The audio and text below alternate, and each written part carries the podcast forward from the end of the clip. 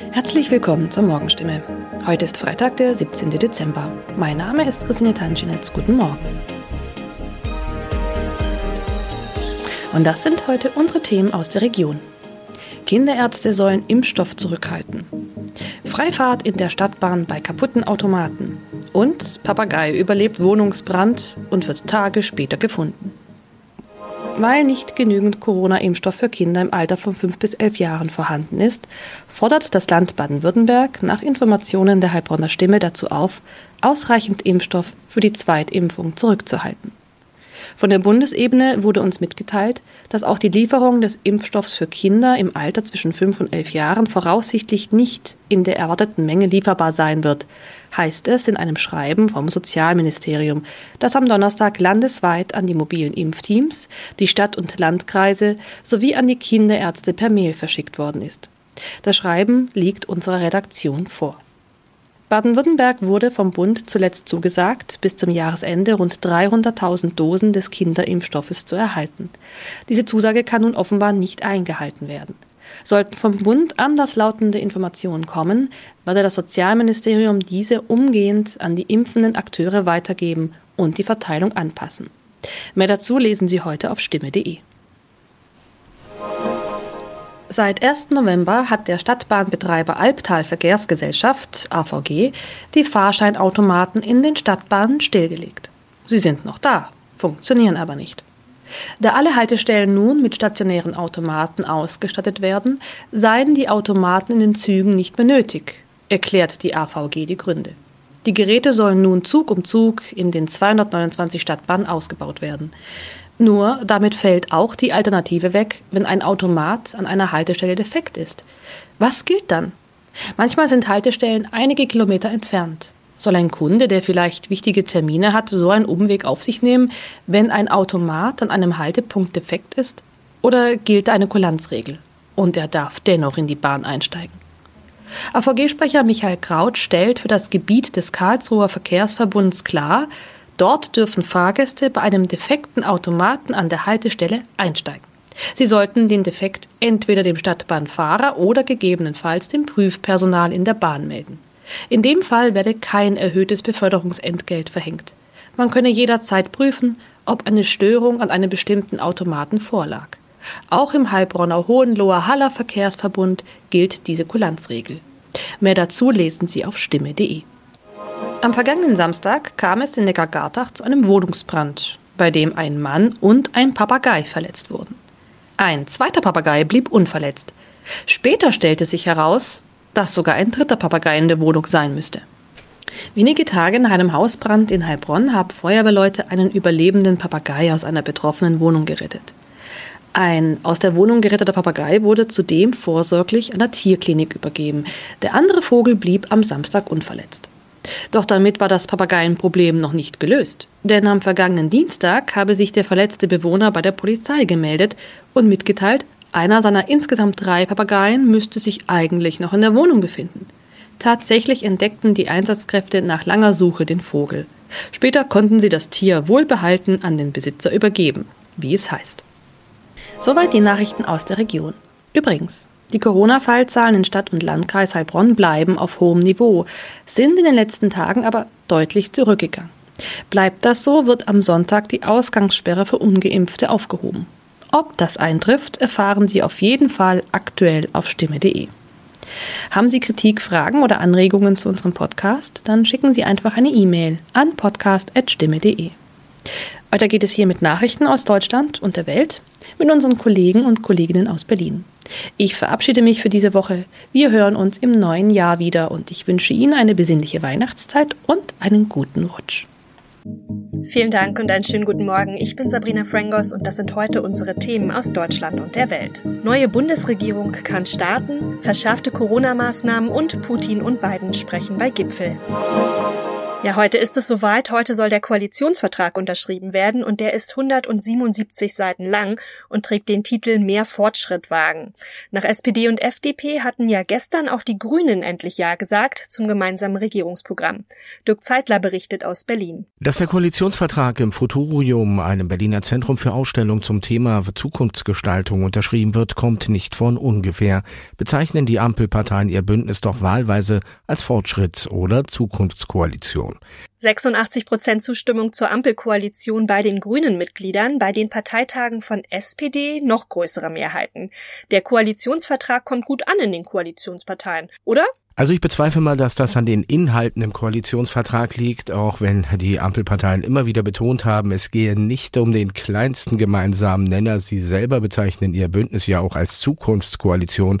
Am Ende ist es aber natürlich darum gegangen, tragfähige Kompromisse zu finden. Jede Partei sollte sich in dem Vertrag wiederfinden und das zumindest scheint gelungen zu sein, wenn man sich die Zustimmungswerte anschaut. Wobei man schon sagen muss, die Wahlbeteiligung bei der Urabstimmung der Grünen war mit 57 Prozent nicht gerade gerade stark. Ja, und wie geht's jetzt weiter? Morgen ist dann Kanzlerwahl im Bundestag. Eine Mehrheit ist Olaf Scholz sicher. Im Anschluss wird das Kabinett vereidigt und dann kann die Ampel loslegen. Und das wird sie dann auch mit breiter Brust tun, sogar tun müssen, denn die Corona-Pandemie erlaubt keine Eingewöhnungszeit. Eine Schonzeit wird es auch nicht geben. Für die drei Parteien geht es also darum, den Start nicht zu vermasseln. Die SPD hat immerhin ja im Bund, wenn auch nur als Juniorpartner, reichlich Regierungserfahrung.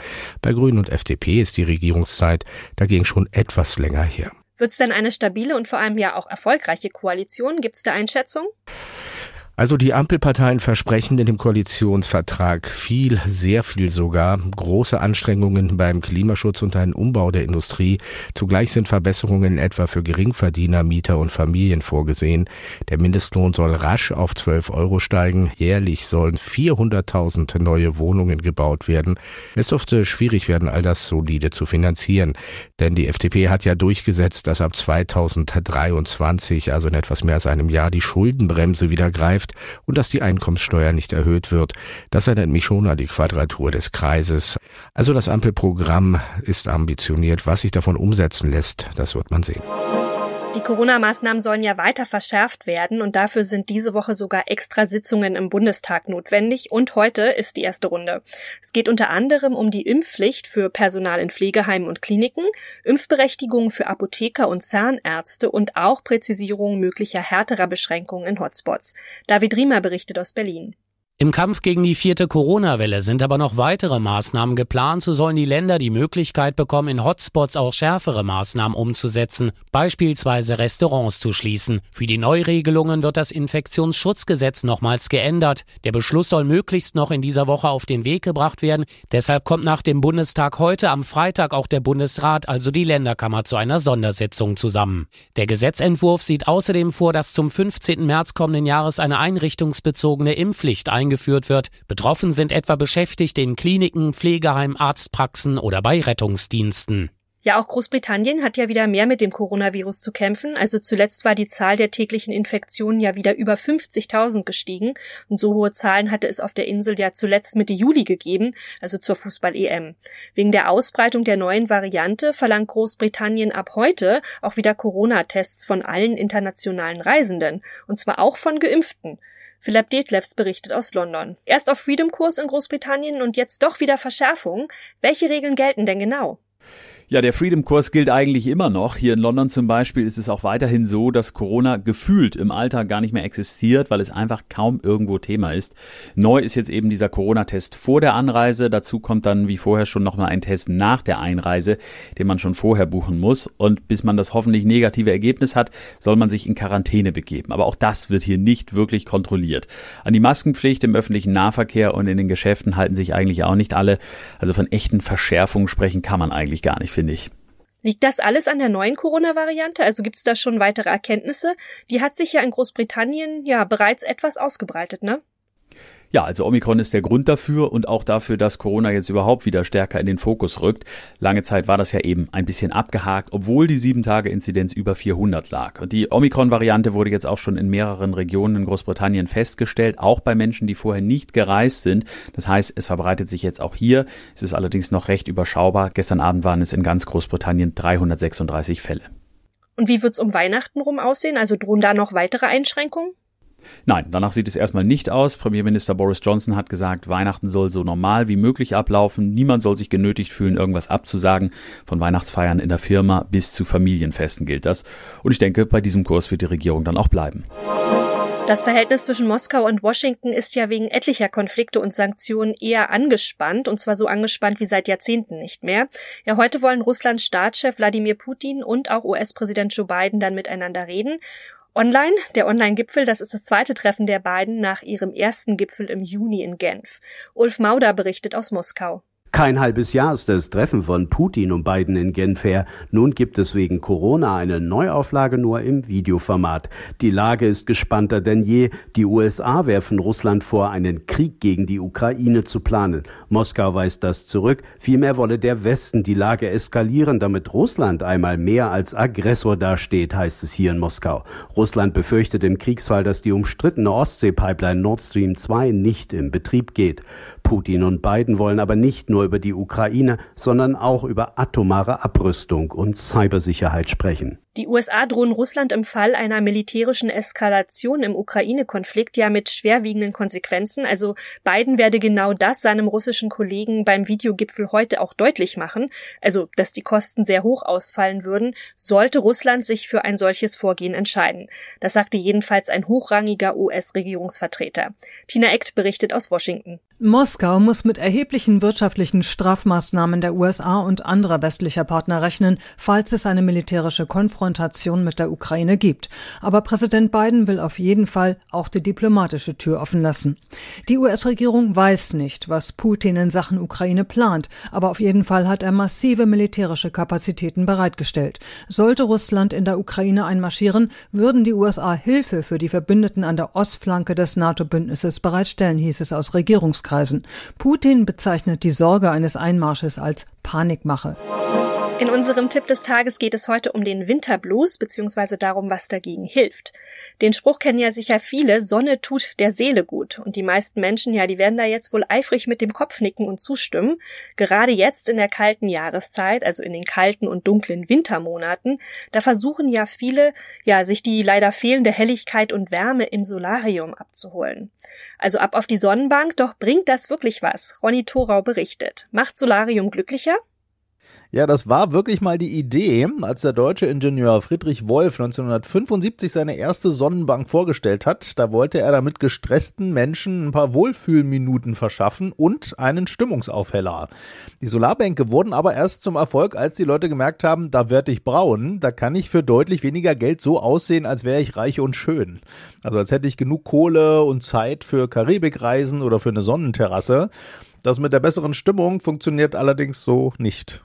Warum nicht? Es heißt doch immer, mehr Licht hebt unsere Stimmung. Ja, das stimmt grundsätzlich, aber die Bräune, die funktioniert ja auf der Solarbank, weil mein Körper die sonnenähnliche UV-Strahlung abbekommt. Für die Stimmung ist aber entscheidend, wie viel Licht die Netzhaut des Auges aufnimmt. Ja, und so mit Schutzbrille im Solarium, da kommt eben nicht viel Licht an unsere Augen ran. Da helfen Tageslichtlampen oder Spaziergänge deutlich besser. Und was ist mit Vitamin D? Das ist doch auch wichtig gegen Winterblues, heißt es, also fürs Immunsystem. Hilft da vielleicht Sonnenbankdrücken? Stimmt im Prinzip, nur man kann seinem Körper deutlich gesundheitsfreundlicher und auch billiger Vitamin D verschaffen. Wie gesundheitsunfreundlich sind denn Solarien eigentlich? Ja, es gibt klare Studien. Wer als jüngerer Mensch regelmäßig ins Solarium geht, hat ein doppeltes Risiko für schwarzen Hautkrebs. Dermatologen warnen deshalb, Sonnenbankdrücken ist wie sich nackt in die Sonne zu legen. Schon nach wenigen Sekunden entstehen da hunderttausende Hautschäden bis hin zum Sonnenbrand. Und deshalb raten die Hautexperten zu Vitamin D in Form von Tabletten, wenn ein Arzt sagt, das braucht man, und ansonsten einfach mehr raus ans echte Tageslicht. Denn selbst jetzt im Winter bei trübem Wetter wirkt so eine halbe Stunde Mittagspausenspaziergang schon Wunder für den Vitamin D-Spiegel und für die Laune. Und das noch, wer ein Stück Rocky Filmgeschichte besitzen möchte, der muss dafür offensichtlich ordentlich blechen. Boxhandschuhe, Notizbücher und andere Erinnerungsstücke von Hollywood-Schauspieler Sylvester Stallone sind nämlich in Kalifornien teuer versteigert worden. Ein Notizbuch zum Beispiel, in dem der Actionstar Ideen und Drehbuchtexte für seinen späteren Hitfilm notierte, kam am Wochenende für 437.500 Dollar, also rund 388.000 Euro unter den Hammer. Ja, das hat das Auktionshaus Julians Auctions in Los Angeles geteilt. Das ist ein ganz schön stolzer Preis und das Achtfache des ursprünglichen Schätzpreises. Auch seidene Boxhosen, die Stallone als Boxer Rocky in Rocky 3 trug, kamen unter den Hammer und erzielten 200.000 Dollar. Ach ja, und ein Messer, das gab's auch noch aus dem Film Rambo, First Blood allerdings. Und das gab's dann für 128.000 Dollar. Ja, da kann man bei den gelben Boxstiefeln aus Rocky 3 mit 62.500 Dollar, ja, eigentlich schon fast von einem Schnäppchen sprechen. Insgesamt gab's bei der Versteigerung fast 500 Stücke aus dem Besitz von Stallone, ja, und hunderte Fans und Sammler sollen mitgeboten haben. Der Andrang war also groß, aber ist ja auch kein Wunder, denn Stallone gilt als einer der erfolgreichsten Action-Schauspieler der Filmgeschichte und wurde vor allem mit den Rocky- und Rambo-Filmreihen berühmt. Ja, derzeit zeigt der Hollywoodstar in Deutschland übrigens eine umfassende Retrospektive seines jahrzehntelangen Schaffens als Maler. Ja, richtig gehört, Rocky malt auch. Ob's die Werke dann allerdings auch zu kaufen gibt, so wie seine Boxerbuchsen, ja, das muss man dann schauen. Das war's von mir. Ich bin Sabrina Frangos und ich wünsche Ihnen noch einen schönen Tag. Bis morgen.